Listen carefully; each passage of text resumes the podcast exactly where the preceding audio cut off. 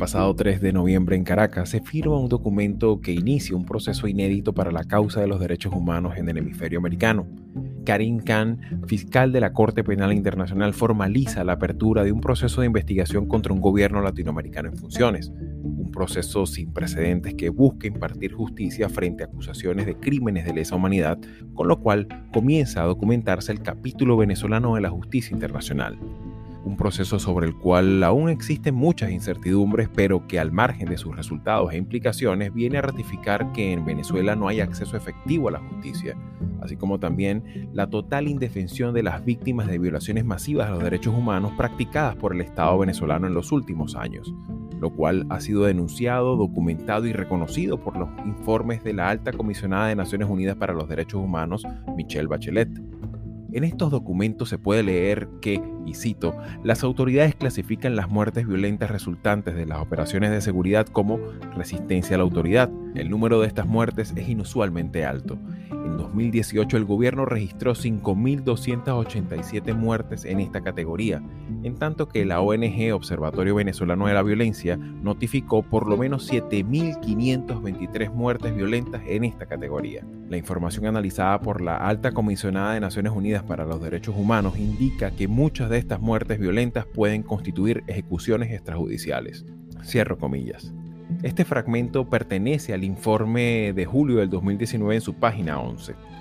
Para entender desde la perspectiva jurídica la importancia y alcances de este acontecimiento, me acompaña Laura Lousa, abogada, profesora universitaria y directora de la organización no gubernamental Acceso a la Justicia.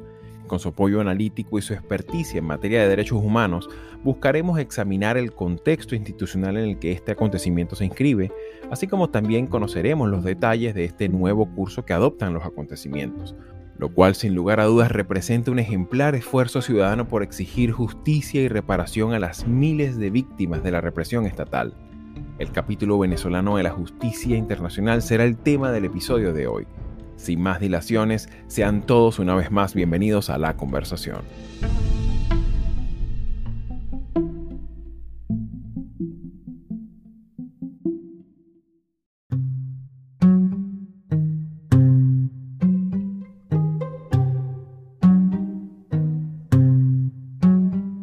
Me acompaña del otro lado de la línea nuestra amiga Laura Lousa para abordar un poco el contexto jurídico y sobre todo las implicaciones que puede llegar a tener este episodio importante para la historia política y sobre todo jurídica de, América Latina este pasado 3 de noviembre. Laura, bienvenida a Latinoamérica 21. Muchas gracias por la invitación, un honor estar aquí contigo. Para iniciar, ¿cuáles serían esos principales elementos que deberíamos tener en cuenta y sobre todo entender qué ocurrió el pasado 3 de noviembre y qué en realidad se firmó? O sea, un poco la descripción de esa imagen que vimos todos, en la que un jefe de Estado en funciones firma un documento de entendimiento con la representación de una instancia internacional que ciertamente hay que decir ha sido el mayor esfuerzo humano por generar justicia a nivel internacional. ¿Cuáles serían esos principales elementos para entender lo que ocurrió ese, ese día? Bueno, sí, fue complicado entenderlo realmente, hasta para nosotros que estamos aquí e incluso nosotros que somos ONG dedicados a estos temas, porque la verdad es que no nos los esperábamos. Es decir, lo que ocurrió en realidad en el caso venezolano que cursa ante la Fiscalía de la Penal Internacional, ante la Corte como tal, fiscal eh, Bensouda, ella dijo que había cerrado el examen, o sea, que había concluido lo que significaba para ella el examen preliminar. Es decir, había determinado que en Venezuela efectivamente, primero, sí se habían cometido crímenes de lesa humanidad, al menos desde 2017. Luego también dijo que se había, dijo que eran cometidos especialmente por los cuerpos de seguridad del Estado y también agentes que actuaban, o sea, lo que se conoce aquí como los colectivos, que son como paramilitares, por orden del Estado. También dijo que en Venezuela, que esos crímenes son competencia de la Corte, específicamente, y están previstos en el Estatuto de Roma, eh, específicamente, justamente, los del artículo 7 prevé los crímenes de lesa humanidad, y luego dijo que no había condiciones en Venezuela para hacer justicia respecto de esos crímenes. Y eso al final hace que entonces el caso en principio tenga que pasar a investigación y sea la Fiscalía de la Corte Penal y luego la Corte como tal quien va a determinar qué ha pasado, investigar y luego eventualmente ir a juicio. Considerando en el caso venezolano que Venezuela es signatario de ese, Estatuto de Roma desde el año 2000. Sí, correcto. Entonces, pues sí, eh, efectivamente, entonces se le aplica a Venezuela sin duda alguna y en la medida en que se hayan cometido crímenes de, de algún tipo que prevé este estatuto, pues obviamente y se presente un caso o como en este caso que empezó incluso de oficio, aunque luego unos, ah, hubo seis estados que remitieron también el caso posteriormente. Y eso es interesante porque eso hace, o sea, el caso empezó de oficio con los crímenes de 2017 en adelante, pero la, remisión que hubo, que lo, hizo, lo hicieron seis estados, pero con base en un informe que hizo el secretario general de la OEA con un panel de expertos, eran los crímenes desde 2014 en adelante. Entonces de ahí es que el caso Confieso que esto no lo sabíamos porque Bensouda se refería a 2017 en adelante en todos sus informes pero el fiscal Khan, justamente, que es quien le sucede, y quien estuvo en ese acto que tú eh, mencionaste, ¿no? Tan, eh, tan peculiar, con Maduro al lado y el gobierno, etcétera, que es el mismo que efectivamente está denunciado. Y él dijo, no, es que son al menos desde 2017. Entonces eso, eso es algo que no lo sabíamos y es muy interesante. Entonces ya sabemos que ahora estamos de 2014 para adelante y que debe haber, aparte lo, lo de Almagro y, el panel de expertos, lo que, que justamente es lo que remitieron esos seis estados partes, debe haber seguramente denuncias de víctimas anteriores a 2017. Entonces, como para hacer contexto, porque claro, no todo el mundo conoce el caso venezolano, tampoco los venezolanos entienden bien qué pasó. Y lo otro importante es que cuando sale Ben Souda, ella no puede decir lo que decidió, porque el gobierno venezolano había metido un recurso, en realidad ha dicho en términos sencillos para retrasar el caso, diciendo que todo lo que ella había hecho no era válido, etcétera. Pero al final del día, el gobierno venezolano inteligentemente pidió que todo fuera secreto. Entonces ella dice, yo cerré, pero yo no, o sea, yo concluí mi examen, pero yo no puedo decir cuál es la decisión. Entonces, claro, eso creó una situación donde llega el nuevo fiscal, que es el que la sucede, y ella, pues no puede decir, pero él, él también tiene que enterarse qué pasó allí, tener su propio criterio, es lógico. Entonces, como decirte al mes, supimos cuál era la decisión de Bensouda en concreto, pero obviamente no había el pase formal a investigación. Entonces, no, lo que no nos esperábamos era que el fiscal lo hiciera aquí en Venezuela y en ese momento pensábamos que iba a ser a final de año, que es la Asamblea de Estados Partes, donde además tradicionalmente ha sido cuando se informa sobre avance. Entonces fue realmente algo inédito, ¿no? ciertamente hay muchas cosas que tienen que ver con una jurisprudencia en muchas ocasiones imaginaria, hay que decirlo, ¿no? En el que ciertamente están implícitos muchos componentes también políticos, geopolíticos, geoeconómicos, o sea, estamos en, una, en, una, en un orden mucho más difícil, con un nivel de certidumbre mucho menor que el que puede haber en el derecho, digamos, en el derecho nacional, ¿no? Y claro, ciertamente aquí también comentabas un poco el tema de los procedimientos y que ciertamente de ahora en más incluso lo leíamos en la reciente declaración que hizo propio Karim Khan, en el que decía, bueno, esto va a empezar, ¿no? O sea, como para no dar tampoco adelantar. Él, ahí, él, fue muy claro parece muy importante eso que estás diciendo porque él trató de explicar, o sea, y entonces dijo, bueno, es que lo que hubo fue como un filtro, porque lo que hay que entender es que un proceso penal normal, vamos a decir, para un ciudadano común, es un proceso que obviamente empieza en el Ministerio Público, Fiscalía, hay una investigación de si se cometieron los, bueno, empieza por la policía, obviamente, hay una denuncia, hay, una, hay una investigación, pero la policía tiene que actuar conjuntamente con el Ministerio Público. Y cuando ya el asunto pasa más, el Ministerio Público va llevando adelante la investigación, investigación y puede llegar a estar ante, vamos a decir, el juez de control, en términos de la Corte Penal Internacional sería la sala de cuestiones preliminares, y empieza como a, ver qué está pasando, eventualmente puede haber una detención preventiva y luego ya cuando esa etapa termina, empieza que hay una imputación concreta, y esa la etapa de juicio. Bueno, la diferencia con el caso, eh, vamos a decir, en la Corte Penal, es que hay un filtro antes de decir, bueno, de verdad se han cometido crímenes, de verdad, porque imagínate la gravedad de denunciar un Estado, un gobierno, entonces hay un Un gobierno además en funciones, que es la otra cosa. Exacto. Bueno, eso, eso sí es inédito, ¿no? El caso venezolano es inédito desde distintos puntos de vista, porque es un caso donde el gobierno está en funciones, eso no se ha dado normalmente, donde hubo esta remisión, todos estos estados, o sea, el caso empieza de oficio y después además hay una remisión. Eso es lo que hace que normalmente también, según el Estatuto de Roma, el fiscal toma la decisión, pero tiene que consultar con la sala de cuestiones preliminares. Pero si hay una remisión de los estados, no necesita consulta. Por eso era potestad de él tomar esa decisión, como lo hizo aquí, y a lo mejor ya venía con esa idea, no lo sabemos. Claro, hay gente que dice, bueno, pero ¿por qué él se reúne con, con Maduro? Porque él dice que incluso después en la declaración que hizo posteriormente, él dice que él estuvo trabajando largas horas con Maduro, o sea, pone a Maduro en una situación, vamos a decir, lo hace quedar bien, pero hay que entender que son órganos internacionales que se mueven en un ámbito entre estados, de, hay unos términos de diplomacia, de, de cortesía, donde además Venezuela, efectivamente, el gobierno venezolano es parte del juicio, entonces se confunde esa cortesía con amistad, con que hay en, en realidad algo detrás, porque también ese es un tema que ocurrió en Venezuela, o sea, todavía hay gente que no, que no ve la dimensión de esto y cree que hay una farsa detrás, que hay algo que no estamos viendo. Claro, y fíjate que aquí hay un elemento también importante cuando uno amplía el tema de la opinión pública nacional a la, opinión pública regional. Fíjate que incluso si uno pone esto en contexto, la red de defensores de derechos humanos, organizaciones no gubernamentales que durante años han venido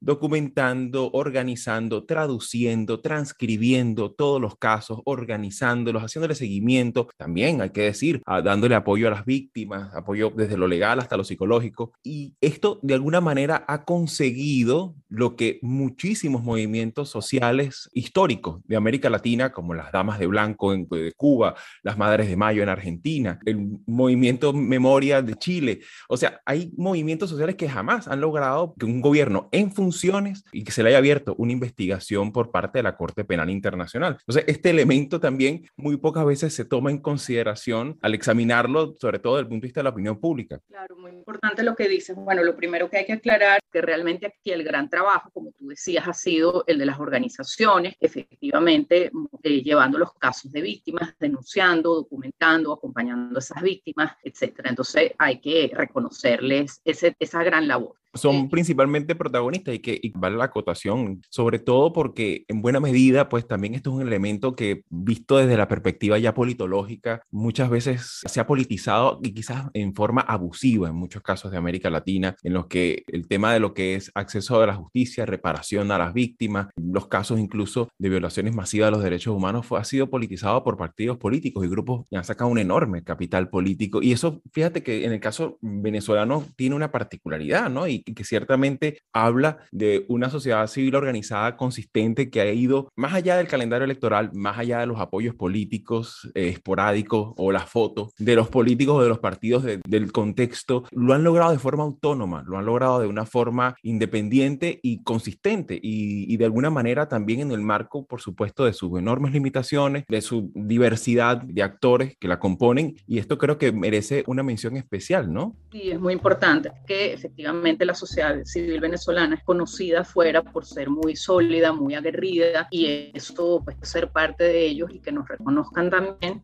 es muy difícil porque efectivamente eh, un gobierno pues también muy agresivo, persecutorio, claro, el, el, tema aquí es que recordemos que esto viene de una democracia que se transforma en una dictadura y con cierta institucionalidad eh, que fue perdiendo totalmente, pero no es Nicaragua, o sea, no es Cuba, es otra situación un poco particular porque la gente se asombra, bueno, ¿cómo hacen hasta ustedes. El mismo fiscal no quería reunirse con las víctimas para no ponerlas en peligro, las ONG, entonces tenía mucha aprensión. O sea, hay ciertos espacios, ciertos respetos, a pesar de todo. Y como dices tú, pues al final tanto el gobierno como la oposición hacen mucha propaganda de un lado o de otro, según el, el público, porque son temas al final muy populares. De hecho, el gobierno tiene una gran campaña en que va a hacer noticia y todo este tema. Claro, tiene un interés muy, muy importante al respecto, ¿no? Al final, esto es algo inédito, es inédito porque además es histórico, porque es la primera vez en la región y además incluso en América como tal, porque recordemos que Canadá es parte del Estatuto de Roma, que hay un caso que pasa investigación, ha habido otros casos, el de Bolivia, Colombia, Honduras, que han estado en examen preliminar, pero el de Honduras Honduras y Colombia, ambos fueron cerrados y el de Bolivia pues está allí. Entonces es algo inédito y además, bueno, obviamente, como dices tú, en cuanto a las víctimas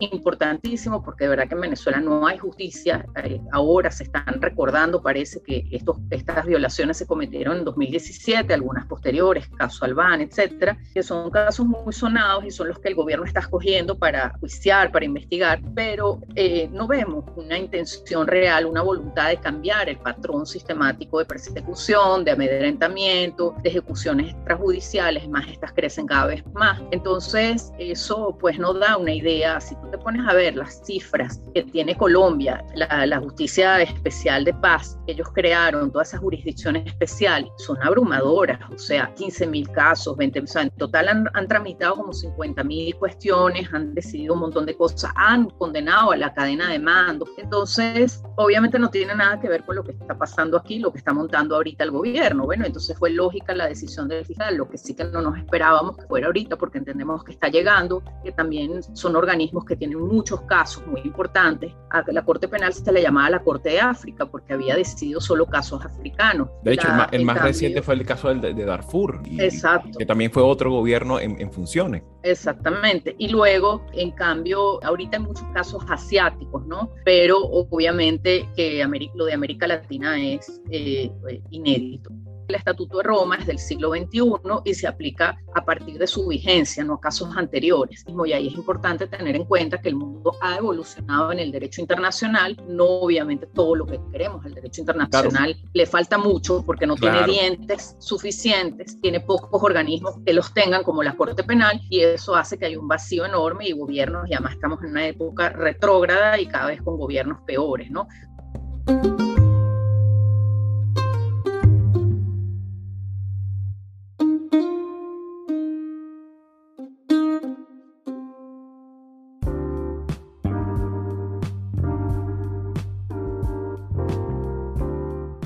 Latinoamérica 21 es un medio independiente y plural comprometido con la democracia y la libertad de expresión, que produce textos de análisis y opinión escritos por expertos sobre temas políticos, económicos y sociales de América Latina. Nuestra red está conformada por más de 150 columnistas latinoamericanos o latinoamericanistas de más de 20 países provenientes de diversas disciplinas que regularmente colaboran con sus textos. El contenido de Latinoamérica 21 es publicado en nuestra web en español, portugués e inglés y en diferentes secciones de una red que incluye a 16 de los principales periódicos de la región.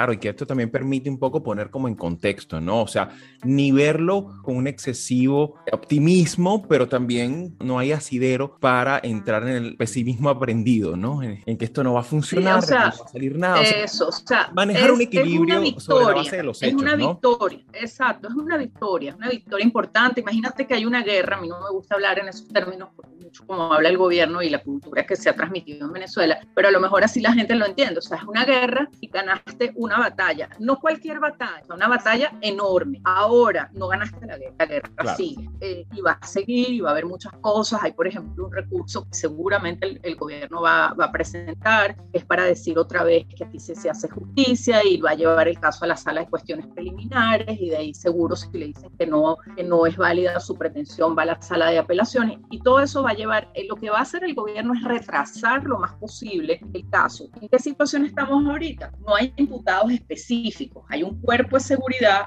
con nombre a pedido eh, desde el punto de vista del organismo, SEBIN, FAES, etcétera, pero no tenemos imputados específicos. O sea, lo que dijo Khan en el discurso al lado de Maduro es verdad, lo que se firmó, que dice el memorándum de entendimiento, que no hay responsabilidad específica porque esa es la etapa de investigación. O sea, hubo unos crímenes, pero no ha sido el momento de determinar la responsabilidad específica y a quién vas a imputar, porque además hay un tema, la Corte Penal no es un tribunal como para imputar a todo el mundo, probablemente van a los más altos. Entonces, a las cadenas de mando, que es justamente lo que Venezuela por ahora no ha hecho. Eh, entonces, nada, eso es lo que hay que ver, que esto va a tomar tiempo y, pero es una victoria. Ahora va a tomar tiempo y hay que seguir y, y, bueno, y el gobierno también hará lo suyo y bueno, y veremos en qué, en qué termina, pero sin duda le pone mucha presión al gobierno para cambiar su política, para cambiar su estilo, para, para también reinventarse eventualmente. No sabemos si tenga esa capacidad, pero bueno, todo es posible y eso es lo que dijo el fiscal. Bueno, mira, si ustedes están haciendo unas reformas, vamos a verla, o sea, es válido. Por supuesto, siempre el, derecho debe contemplar la figura del espíritu de enmienda, ¿no? Ahora, eh, es importante, y ya para cerrar y mirando el contexto de la propia Corte Penal Internacional, ciertamente en el ámbito de lo que es la justicia internacional, el tándem entre política y justicia muchas veces están juxtapuestos al servicio, muchas veces de, esa correlación de, de, poderes que existe, que obviamente las Naciones Unidas ha estado en esa dinámica, pues lo hemos visto con, no tan solo con la Corte, lo hemos visto con muchísimas organizaciones que están adscritas a la familia de, organizaciones de Naciones Unidas. Y en el caso particularmente de la Corte Penal Internacional, obviamente no está exento, incluso no lo puede revisar en el desempeño de los fallos que ha tenido a lo largo de su, de su, de su creación y hay ciertamente limitaciones, hay debilidades. Muchas veces hay, hay ocasiones en las que ciertamente imputados han podido zafarse de, este ejercicio de administración de justicia que por supuesto no es, por mucho que se exponga y se, y se, se ratifique que bueno, que esto, no, esto es neutral, no es politizable, ciertamente vemos que en el desempeño, por supuesto, eso está presente. Sin embargo, como dices tú, no sabemos qué puede llegar a ocurrir, pero de alguna manera, ¿cuáles podrían ser las implicaciones, por lo menos en el corto, mediano plazo, que pudieran tener este, este, nuevo, este nuevo capítulo que se abre con el caso de Venezuela? Bueno, hay algo muy importante que tú dijiste, que es eh, justamente el tema político y el tema jurídico, vamos a decir, en este caso judicial. Allí Kant también aclaró que él se, se atenía a lo jurídico, a lo que está en el Estatuto de Roma, y hay que entender, y eso tampoco lo entiende el común y es muy difícil de entender, que la base del Estatuto de Roma es, bueno, obviamente hay crímenes, hay responsables, pero también está el tema de la complementariedad, que no es fácil de entender. Es decir, si en el país se hace justicia, pues no se va a tener que ocupar un organismo internacional. Entonces, Explícanos un poquito mejor ese concepto que me parece que es importantísimo para entenderlo, ¿no? Sobre todo a, los, a los no expertos y también a, los, a las personas que no están familiarizadas con el caso de Venezuela. Sí, eso es muy importante porque la gente cree que el que él haya dicho que se le da el chance a Venezuela y firmó ese memorándum de entendimiento es un tema político y no es un tema jurídico. Y él lo dice, esa es la base del Estatuto de Roma. O sea, ¿por qué viene un órgano internacional con lo difícil que es eso, con lo que te cuestan esos funcionarios, con lo complicado que puede ser atraparlos si hay una orden de detención? O sea, no, eh, no es fácil. Entonces, tú tienes que ser eficiente, tú lo que quieres es que haya justicia. Entonces, si en el país hay condiciones para que haya justicia, pues obviamente se va a siempre preferir la jurisdicción nacional. Y por otro lado, respondiendo a la otra pregunta tuya, justamente eso es lo que vamos a ver. Ese va a ser el juego y el discurso del gobierno, que ya empezó ayer eh, y anteayer con el Ministerio Público diciendo unas cuantas cosas, eh, por ahí Maduro también, entonces el Diosdado, Cabello también. Pero ese es un principio fundamental. O sea, el juego del gobierno no es decir aquí no ocurrieron los crímenes, aquí no lo puede decir, no lo puede, eh, aquí no hay responsables, no lo puede decir, no puede decir que los crímenes no son competencia de la Corte, pero sí puede decir que aquí se hace justicia. Obviamente eso es muy difícil de probar. Fíjate el caso colombiano para que haya ese contexto. Oye, después de varios acuerdos de paz, el último, que ha sido el más notorio, con esa creación de esa jurisdicción especial de paz, pues tardaron cinco años y él lo explica desde la Corte Penal en determinar si de verdad había justicia o no. Hubo visitas continuas, entonces el gobierno aquí cree que en tres meses, cuatro meses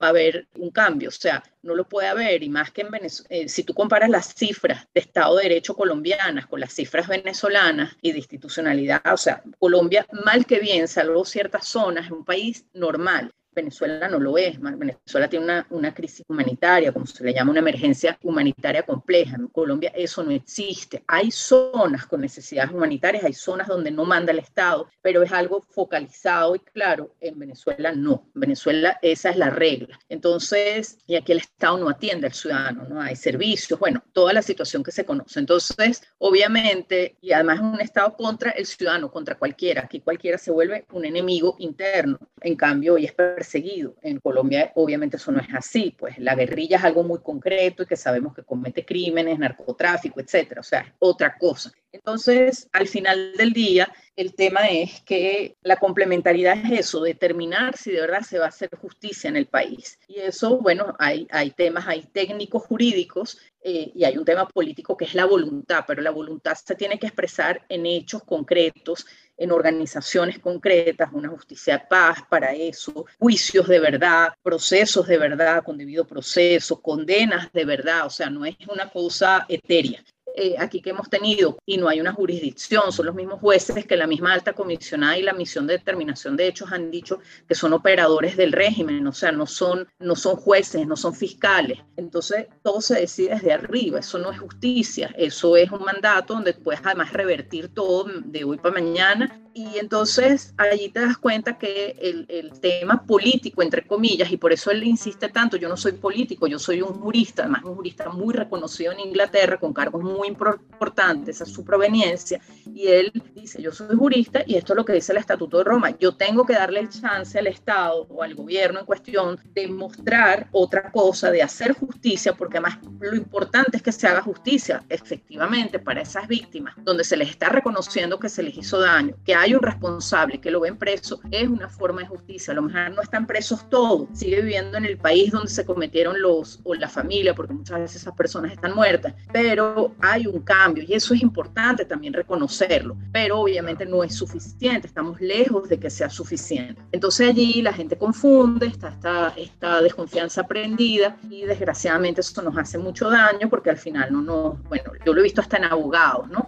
Claro, en cuanto pase un revés, porque va a pasar, porque el gobierno va a jugar a eso, obviamente va a meter sus recursos y eso va a hacer que se cuestione y vamos a estar como a la expectativa, pues evidentemente entonces eh, van a decir, ah, viste, yo te lo dije, que había algo que no estaba bien, que era una trampa, que sí hay algo político ahí. Y no es totalmente jurídico, hay que leerse el Estatuto de Roma, el artículo 18, el artículo 17, y ahí lo ves clarito cuáles son los recursos que puede meter ahorita el gobierno y qué es lo que puede pasar. Y eso responde a tu otra pregunta, bueno, ¿qué es lo que puede pasar? Suponemos que va a pasar eso y van a paralizar la investigación un tiempo, pero bueno, después seguirá porque todos los elementos están dados. Y también lo otro es que la gente, hay gente que cree que mañana meten preso, hay gente que me dijo, bueno, hay un acuerdo, pero entonces porque él, él venía a meter preso a la gente aquí, a Maduro, con orden de detención. No, es que eso no lo puede hacer porque no tiene una investigación en curso, la acaba de abrir. Eso puede pasar de aquí en adelante. Claro, ¿con quién va a pasar? No lo sabemos con todos que, violaron derechos humanos? No lo sabemos. Entonces, obviamente hay muchas interrogantes, eh, pero bueno, hay que dejar que ellos decidan, o sea, esa es su independencia y su imparcialidad, nosotros no podemos influir en eso, nosotros somos, lo, presentamos el caso, la documentación y obviamente el tribunal, el fiscal, etcétera, competente decide con base a los elementos que están ahí y con, y con el marco jurídico estricto, que es el que va a dictar lo que él va a hacer o no puede hacer y no como pasa aquí, que hay unas normas que no se cumplen, no hay marco jurídico y efectivamente todo es político. Y de ahí que aquí, y como en este país no hay institucionalidad hace rato, las nuevas generaciones no entienden qué es eso no se concibe. Entonces se entiende que todo es una decisión política y ese es otro problema que tenemos cultural muy grande. Totalmente. Ciertamente, como bien apuntas, pues hay muchas incertidumbres, todavía hay muchas preguntas, pero muchas de ellas ya las has resuelto, nos has ilustrado muchísimo con tu sabiduría y con, con, tu apreciación y el trabajo pues de todos estos años. Así que bueno, muchísimas gracias Laura por tu tiempo Cuenta con nosotros, muchas gracias y bueno, muy feliz aquí de estar contigo. Me gustaría decir cuáles son nuestras redes sociales, bueno, para que nos sigan. Bueno, primero la, la página web nuestra es acceso a la. Luego en Twitter somos acceso a justicia, en Instagram somos acceso a la justicia, en Facebook somos también acceso a justicia y también tenemos Telegram y tenemos acceso a la justicia y también tenemos YouTube. Así que bueno, búsquenos y, y bueno, cualquier cosa allí estamos. Muchas gracias.